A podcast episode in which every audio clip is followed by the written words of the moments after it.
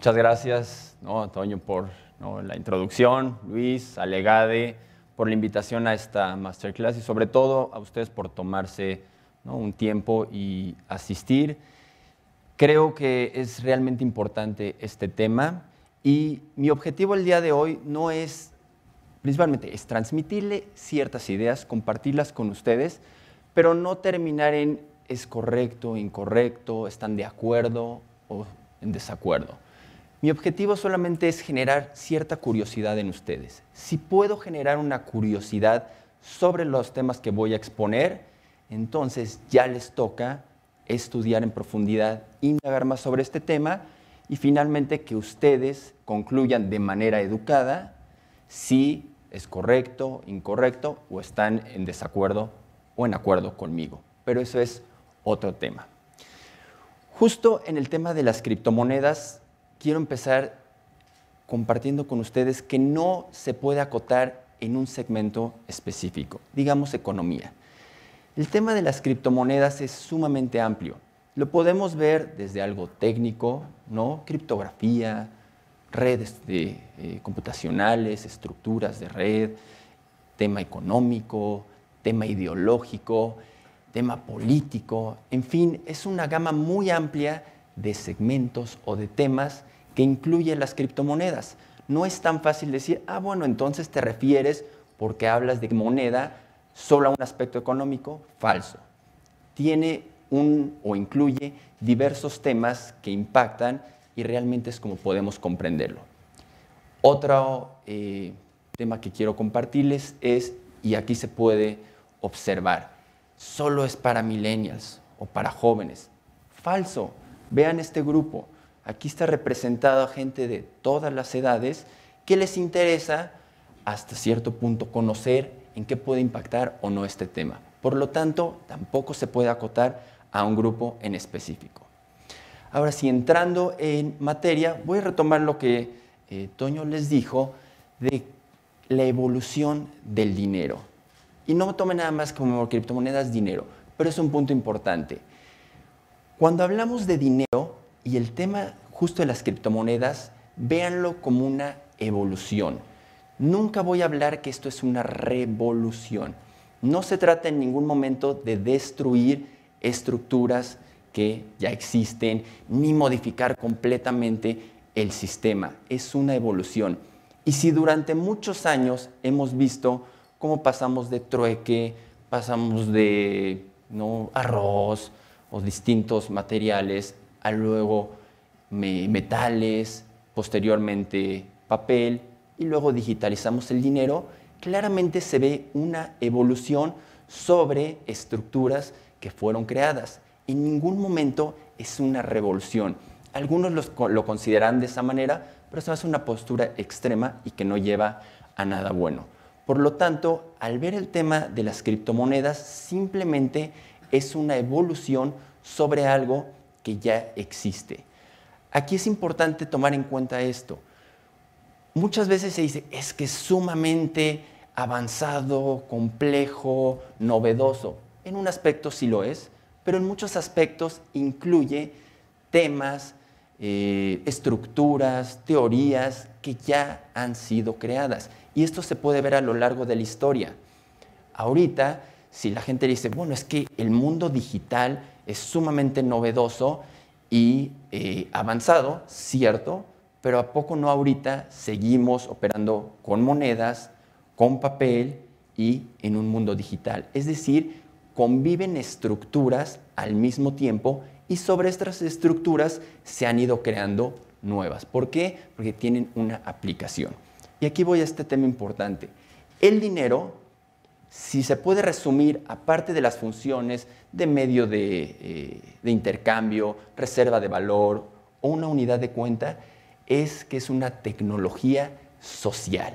Es decir, tiene que insertarse en la cultura, en la sociedad. Y siempre y cuando genere un valor para ustedes, para la sociedad, entonces prosperará. Si no lo hace, entonces no llegará a la siguiente etapa. Eso pasó con los metales, eso pasó eh, con el papel, eso pasó con el dinero digital y eso está pasando con las criptomonedas. Toyo también mencionaba que al, al lado del dinero o tangencialmente están estructuras que sirven para darle seguridad a la gente y que el sistema opere. Un, eh, por ejemplo, banco central. El tema de los bancos centrales y estas estructuras es que responden a una sociedad diferente a la que está empezando a transformarse y a observarse. ¿A qué me refiero con esto?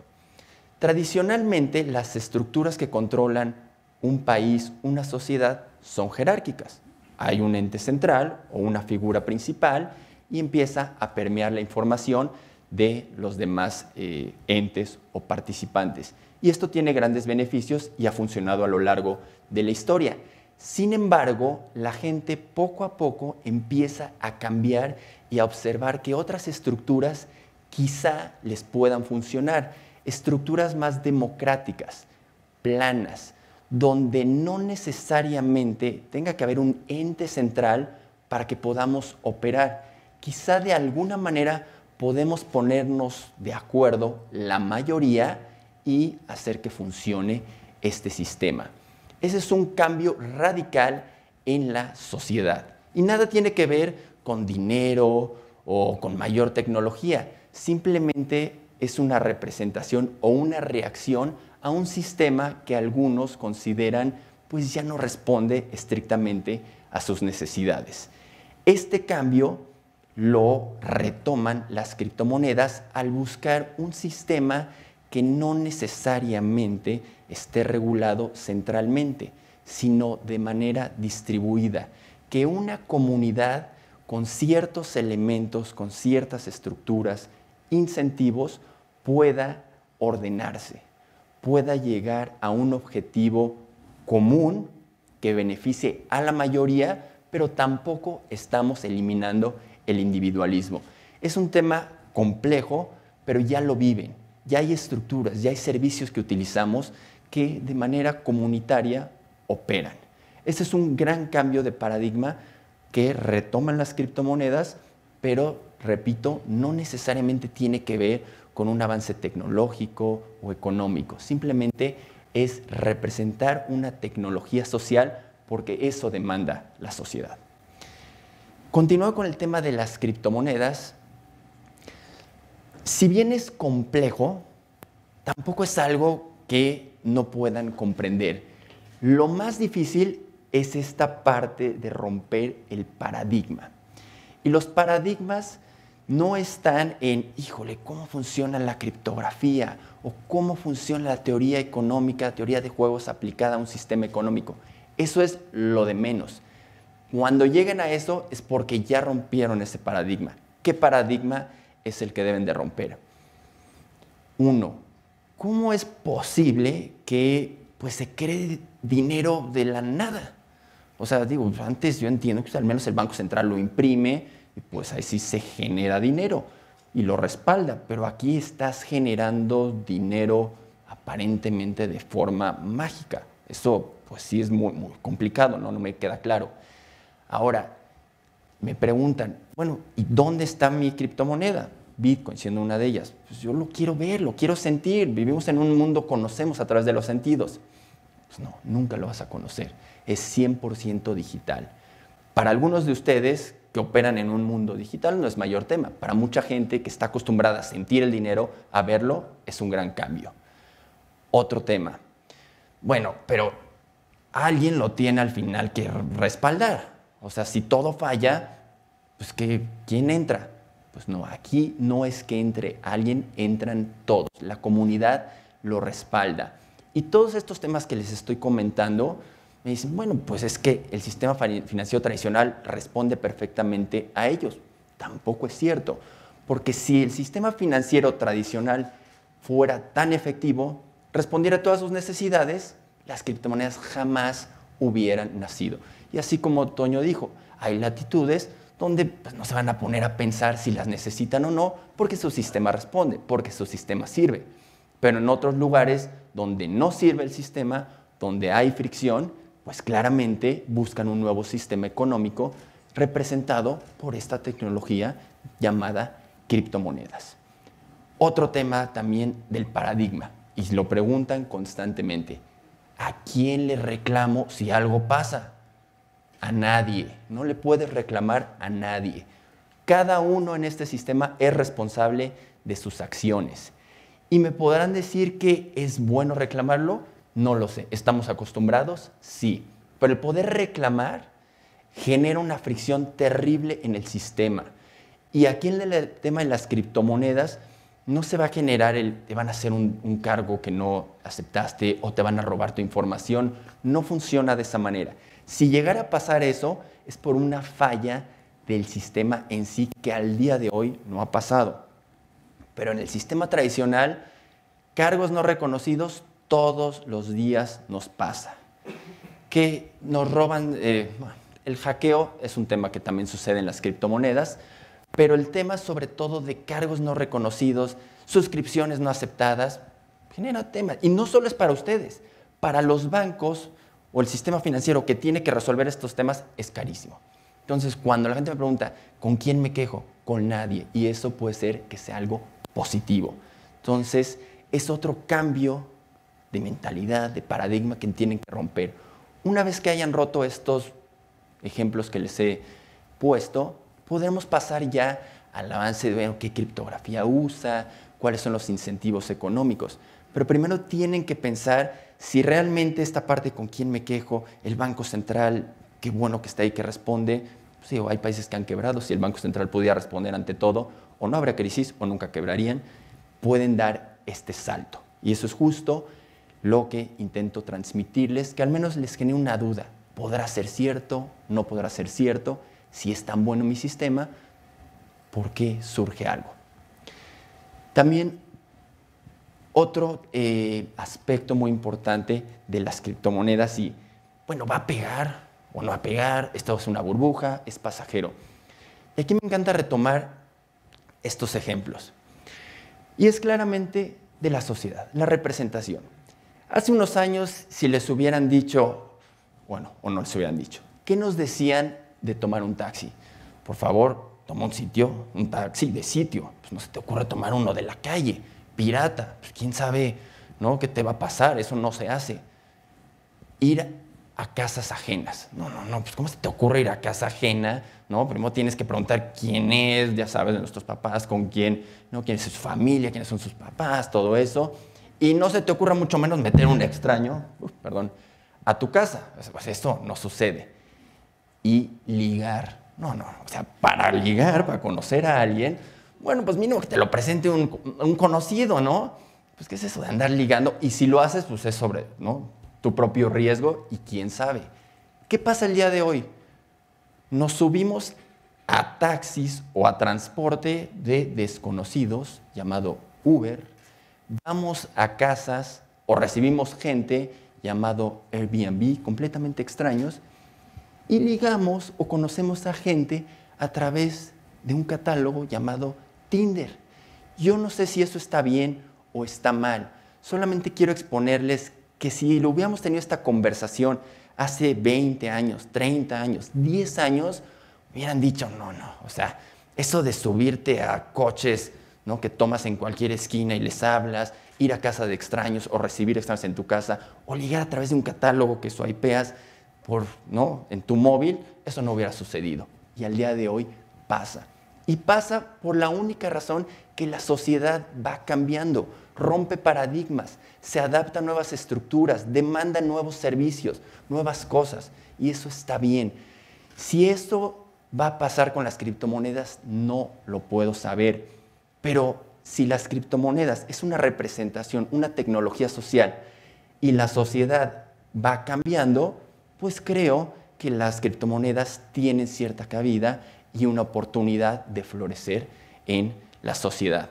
Pero si esto va a ser eh, de tal forma, no lo sé, simplemente habrá que tomar en cuenta cómo responde la sociedad. Eso me lleva a otro ejemplo y un tema muy importante. En otra plática estaba exponiendo un eh, director de un, de un exchange en México y decía, no podemos seguir pensando a nivel local. Es decir, Si aquí el día de mañana me dicen, pues a mí no me interesan las criptomonedas, eso no va a prosperar, eh, es una burbuja, está bien, quizá no sean todos, habrá gente que sí le importe. Y a esas personas, ¿quiénes los van a atender? Empresas extranjeras. Porque nos guste o no, vivimos en un mundo globalizado y las fintech o distintas empresas de tecnología, llámenle un Amazon, un Facebook, tienen la posibilidad de atender a gente en cualquier parte, casi cualquier parte del mundo, sin tener una representación física. Por lo tanto, como dijo Toño, en tema de la ley FinTech, eso está reconociendo. Se da cuenta que si no reaccionamos, al menos lo estudiamos y que cada quien tome sus eh, conclusiones, entonces nos podemos rezagar quedar detrás de gente que sí lo estudia, encuentra cierto valor y atiende un mercado que lo demanda. Que eso no le pase a México, que eso no les pase a ustedes. Pero del otro lado de la moneda está el sí pensar internacionalmente, globalmente, pero actuar de manera local. ¿A qué me refiero con esto? La simple tecnología no lleva a nada. Tener más tecnología, mayores avances, si no podemos ubicarlos, materializarlos en la sociedad, no va a servir de nada. Si las criptomonedas, como les he dicho, surgen en el mundo y son un gran medio de pago, quizá hay países que me van a decir, bueno, en Suecia yo estoy muy bien, no las necesito. Pero si hay gente que quiere a fuerza incorporar una criptomoneda en estos países, va a chocar con la idiosincrasia y se dará cuenta que no funciona. Y es lo mismo que debemos hacer en México. No se trata de que porque aquí yo doy esta plática y mucha gente habla de los beneficios de las criptomonedas, tenga que realmente materializarse de esa manera en México. Para que esto se logre, Claramente las empresas tendrán que ubicar y actuar de manera local cuáles son las necesidades, qué demanda la gente en México. ¿Serán remesas? ¿Serán no, mayor seguridad, velocidad, menores comisiones? ¿Qué será este incentivo para las personas que los haga montarse en un sistema criptoeconómico? Y al final, la plática o una discusión técnica pues quedará en el, para algunos y en el pasado. Lo mismo ha pasado con Internet. Cuando surgió, en, no, ya un poquito más avanzado fuera de la academia, 93, 94, pues sí, podíamos discutir, qué protocolos se van a, utilizar y qué aplicaciones tendrá. Y en ese momento la parte técnica, la parte de infraestructura era importante. Años después, ahorita, no nos ponemos a discutir cuál es el protocolo sobre el cual corre Internet. Simplemente lo utilizamos, pero lo utilizamos porque se han encontrado aplicaciones que le sirven a la sociedad, sin importar la parte del código. Eso, eso ya queda en el pasado. Lo mismo creo que va a suceder con las criptomonedas. Ahorita es un momento en que podemos discutir y claramente no se han creado un protocolo estándar y hay muchas versiones, muchas ideas, distintos proyectos. Pero créanme que en un futuro eso se va a estandarizar y vendrá una segunda o tercera capa que serán las aplicaciones. Y en estas aplicaciones tú tendrás en tu wallet ¿no? criptomonedas y podrás convivir con pesos y podrás convivir con ¿no? pesos digitales, pesos en físico y simplemente no te preguntarás, híjole, las criptomonedas estarán respaldadas por un banco central, ¿qué criptografía utilizarán? No, eso ya quedará en el pasado porque esos temas se van a ir mejorando, se irán sofisticando y lo único que queda es otorgarles un beneficio a ustedes. Al final, si se logra, entonces las criptomonedas y todo este ecosistema prosperará.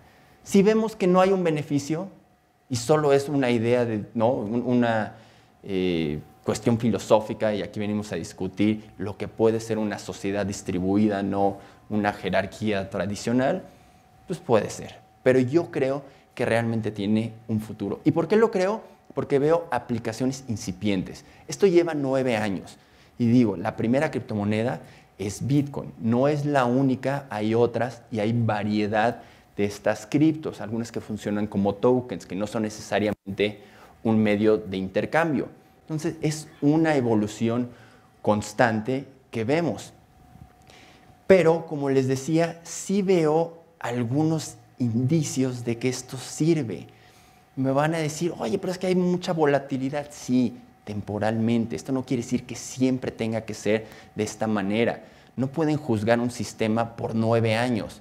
Si hubiéramos juzgado el sistema de tarjetas de crédito o pasar de metal a papel, pues sí, en los primeros cinco años me han dicho esto no sirve de nada, es una locura, jamás prosperará.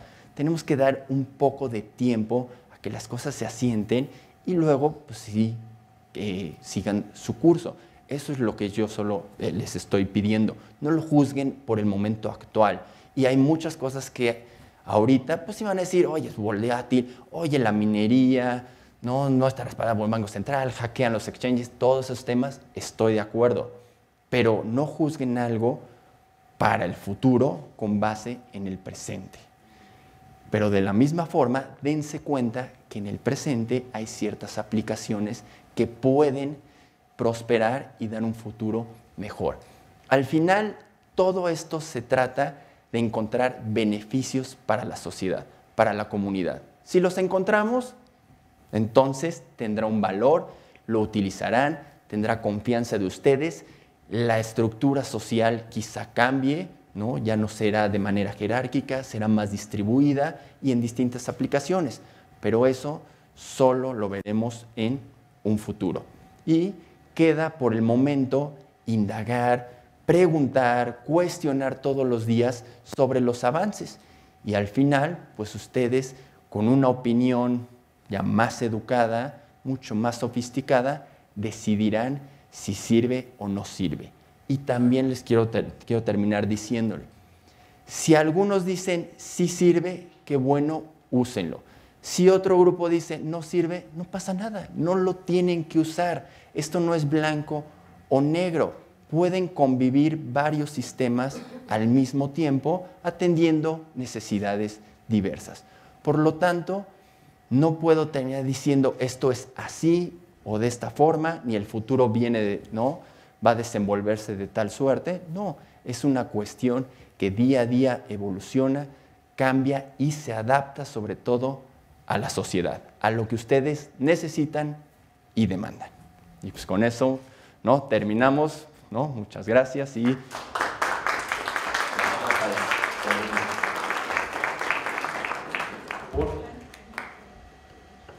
Creo que Balvino tiene una pregunta, por favor. Aquí hablamos de una representación de la sociedad en los esquemas de pago, una descentralización como tal, pero ¿cuál es el paradigma que tú o que ustedes ven que la sociedad se puede sentir más cómoda para hacer esta transferencia de yo hoy trabajo, hoy tengo una, una remuneración económica, la, la única manera que tengo para conservar este trabajo extra que hice yo, pues es el dinero. ¿Cuál es el paradigma que vende el ahorro como tal en el futuro?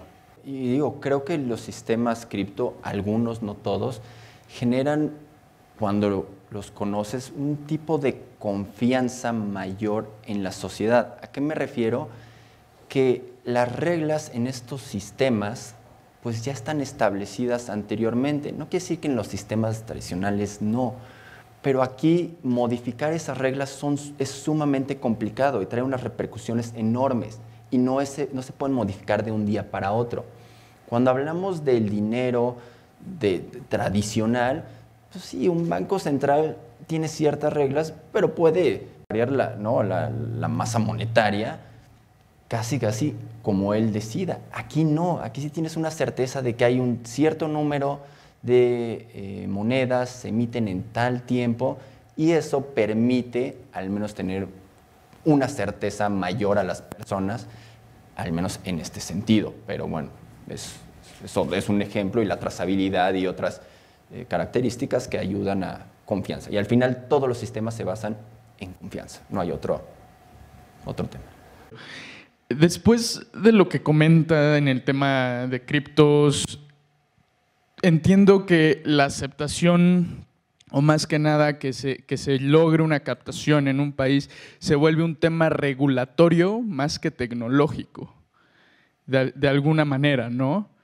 No, no, no sé cuál sea su opinión acerca de esto. Por ejemplo, aquí en México, o sea, dentro de la ley fintech que mencionan, eh, podrá haber diferentes tipos de criptomonedas, diferentes tipos de tecnología, pero todo se centra en, un, en, una, en una caja de arena que hasta que la ley fintech apruebe qué tema de criptos o no, cuáles van a ser aceptadas, cuáles no, cabe todo cae o recae en un tema regulatorio más que en un tema de usabilidad o tecnológico, ¿no? bueno, más que nada, ese es mi punto de vista. Quisiera ver su, su opinión. Sí y no. Sí, en el sentido de que el sistema no es aislado, eh, incluye distintos segmentos, como le dije, el político, económico, obviamente el regulatorio es muy importante y la regulación es importante por una razón, otorga certeza a la gente. La ley FinTech, podemos discutir es buena o mala, da seguridad a la gente, certeza. Cuando tienes certeza de qué haces, qué puedes hacer, qué no puedes hacer y cómo hacer lo que se puede, pues la gente le da confianza. Al final llegamos a la confianza.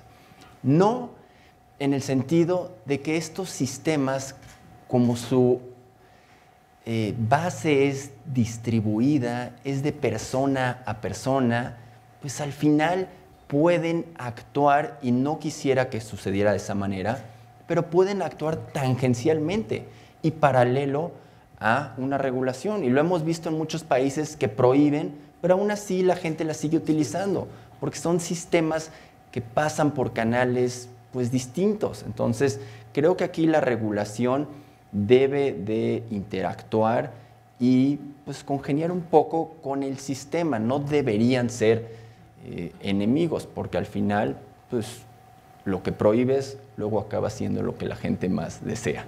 Ok, bueno, yo voy a hacer unas preguntas un poco más específicas. Ya he invertido en criptomonedas, me fue mal una vez, me, me fue bien en otra. Ahora, son dos preguntas básicamente. La primera, con respecto a Ripple y Tether, que ha habido problemas con esas criptomonedas con respecto a no hay un límite como tal de las mismas. O sea, Ripple se puede seguir, este, o sea, ya están minados todas las, todas las monedas.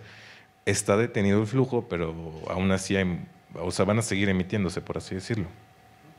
Y con respecto a Tether, bueno, ha habido mucha opacidad con respecto a que no hay una auditoría real en, la, en el manejo de eh, uno a uno con el dólar. Digo, si mal no recuerdo, salió una alternativa que es True Dollar, pero la verdad no conozco tanto de eso. La siguiente pregunta es con respecto a cuál, podría ser el tratamiento con respecto a las ganancias de capital sobre la compra y venta de criptomonedas. Porque digo, en una cuenta en Bitso, se, abres la cuenta, compras el Bitcoin a 100 mil, sube a 200 mil, ¿qué haces con esos 100 mil pesos? ¿Cómo, cómo, lo reportas? Y, al final, y las pérdidas también, o sea, es un tema bastante... Bueno, la, primera pregunta de, esas dos eh, criptos, digo, Ripple es un sistema, es, es un blockchain, pero no necesariamente, la diferencia de Ripple es que no necesariamente tiene que operar con una criptomoneda. La gente puede montarse en el RippleNet, que es un blockchain, pero pueden operar con eh, fiat, con monedas de curso legal. Ahora está la parte de su criptomoneda que ellos planean que se utilice como puente ¿no? para pasar fiat, usas XRP, que es la criptomoneda, y terminas en otra fiat. Es cierto el tema, o sea, lo complicado de Ripple, y para no entrar mucho, es que se emitieron 100 billones de XRPs y pues en circulación creo que están 60 y el otro, o 40, y el otro 60% lo tiene eh, pues, los fundadores. Entonces ese es un tema complicado, pero están en un escrow y paulatinamente se van emitiendo. No ha prosperado tanto, tiene un gran marketing, pero bueno, no sé, la, la apuesta es que de veras funcione en el blockchain de Ripple, pero que utilices esa cripto para enviar dinero como puente entre fiats. Si eso va a prosperar, no sé. De todos modos, ahorita se está discutiendo un tema sumamente importante en las criptos, qué cripto es un valor y qué cripto es una utilidad. Si cripto es un valor, entonces tendrás que registrarte ¿no? y seguir todo, todo un proceso. Si es una utilidad, no pasará nada. Eh, Ethereum, para ir rápido, Ether se declaró que no es un valor, pero Ripple XRP está en discusión y pues, eso puede tener cambios. Tether es una stablecoin, es decir, por cada Tether que emitió este grupo este, este blockchain, eh, hay un dólar que lo respalda, eso se llama stable coins, pero como dices, pues nunca ha habido una, o sea, hay una auditoría, pero es muy dudosa y ya han emitido billones de tethers. Entonces, pues sí son temas que siguen en, discusión y pues cada cripto es, es diferente, pero se está buscando, y también creo que lo dijiste, las stablecoins en el decir de criptos nacionales, ¿no? Y la, que, la última, la de True, USD, es la que acaba de sacar Bitso, que igual tiene eh, indizada a un, al dólar, pero son los temas que sí son, son complejos y todavía no, no se determina qué, qué, va a pasar. Ok, buenas noches. Eh, mi comentario es respecto de la historia que hicieron de cómo vienen las monedas y entonces hacia dónde evoluciona una criptomoneda. Yo lo que estoy viendo es en qué momento, de acuerdo a su opinión, un jugador fuerte tipo Uber, Netflix, Airbnb, va a decidir empezar a usar la criptomoneda para no tener que hacer un cambio entre cripto y, moneda real y hacer medios digitales 100%, porque ahí es donde está el paso natural al uso de la moneda digital, ¿no? Entonces, ¿cómo ven ustedes o en qué momento lo van a hacer o por qué no lo han hecho todavía? No, no, completamente de acuerdo. Ahora que una empresa las utilice, Ahora utilizan tokens dentro de su sistema, ¿no? Podemos, un Second Life ya lo utilizaba, ¿no? En Facebook cuando juegas Farmville, o sea, eh, digitalizar tokens que consideres o no que sea dinero o, los puntos, los rewards, o sea, ya hay este tipo, pero que funcione como, o sea, aquí el tema es, y, y es lo más importante para ustedes, una línea muy delgada, pero que no es tan delgada entre qué es algo distribuido que es una criptomoneda con base en lo que se está planteando de una verdadera distribución, que una comunidad lo administre y que me digas, una empresa sacó una moneda nativa, que es administrada, controlada por la misma empresa. Eso pues, no es un avance, lo podrán hacer y tendrá beneficios, pero no es el sistema criptoeconómico que se está planteando. Pero seguramente las grandes empresas tecnológicas retomarán y quizá ¿no? algunas universidades digan, yo sí acepto Bitcoin. ¿no? Mi nombre es David Yao y, justamente también soy, soy un creyente de esta industria, es en lo que he estado trabajando el último año eh, como consultor. Eh, y quería preguntar, este, desde el lado de la, pues de la academia, eh, si existe como, em, no sé, algún método de evaluación de parte de, criptomonedas. Eh, sé que es algo nuevo, sé que es un mercado abierto, oferta y demanda, em, pero no sé, o sea, por ejemplo, el, modelo de Metcalf eh, para, para, telecomunicaciones es algo que se ha utilizado, eh, es Network Economics, ah, básicamente, pero no sé si, si desde el lado de la academia se esté como, no sé, impulsando algo para, pues, para evaluar qué es lo que de verdad, el valor intrínseco de, de, de alguna criptomoneda, digamos Bitcoin, por ejemplo. Muchas gracias. Digo, rapidísimo ahí en, ese tema, obviamente falta muchos, no hay tantos fundamentales, vamos a analizar la parte técnica. Oferta y demanda que dijiste, es claramente cómo le da el valor, pero, o el precio. Pero hay que describir un poquito. Oferta en Bitcoin, sabes que va a haber 21 millones, la oferta ahorita son 17. Entonces aquí ya lo tienes topado y sabes cuánto se va a ir emitir en el tiempo. Esta parte la tiene. Demanda, hay dos tipos de demanda. Demanda a corto plazo, es decir, la gente que la utiliza como puente de compro Bitcoin con dólares y se la mando a alguien y la cambia por, eh, por dólares. Ese es un análisis en el tiempo, cuánto está fuera del sistema esa, esa cripto en el corto plazo y la otra demanda es a largo plazo, gente que lo utiliza como inversión. Cada que más gente utiliza como inversión esta moneda, retira, la oferta disminuye, el precio tiende a aumentar. Conforme más gente o la moneda suba, quizá venden, entra más al mercado pero es este tipo, la oferta al menos se puede medir bastante claro, o sabemos exactamente cuántas hay, y la demanda pues tenemos que ver cuántos inversionistas están entrando y retiran para largo plazo o solamente la demandan en qué tiempo, cuántos duran esos plazos que está fuera del sistema y dólares persiguiéndola. Más una evaluación más. Eh, una pregunta que tengo es eh, con respecto a un caso eh, de una economía muy difícil como es Venezuela. La pregunta que tengo es, considerando que pues su situación económica es de unas devaluaciones bastante fuertes y que tiene una inflación también descontrolada, eh, para las empresas que todavía operan ahí en Venezuela, ¿sería una opción, digamos que trasladar sus recursos por medio de las criptomonedas, porque sabemos que por dólares es muy difícil conseguirlos si no es en mercado negro y con otro tipo de, cambios, pero eh, ¿sería posible para una empresa en Venezuela hacer este tipo de, uso de las criptomonedas y de alguna manera pues ya eh, trasladar esos eh, recursos pues a donde ellos quieran? Pues sí, e, es posible y se, está utilizando, ¿no? Y tenemos empresas, de hecho, que están minando para, como el bolívar está tan, tan devaluado, pues usan estas criptos y como dijiste, el dólar es difícil que entre. Entonces las, las criptos funcionan como para las empresas que hagan pagos en el momento o la cambien por simples bolívares en el momento. Entonces sí es un medio que, que está operando, pero de nueva cuenta, pues estamos en un mercado sumamente volátil y es un riesgo que tienen que, tomar, ¿no? Porque pues, podría no repercutir y el bolívar acabar siendo algo positivo en lugar de una cripto, pero sí, sí se puede y sí lo hacen. Hola, solamente haciendo un paréntesis y a razón de lo que se rieron de, del pago de colegiatura en Bitcoin, yo pago mi maestría en Bitcoin, entonces es un claro ejemplo de que existe, es real, está pasando y eso ya de hace como cinco años en otros países.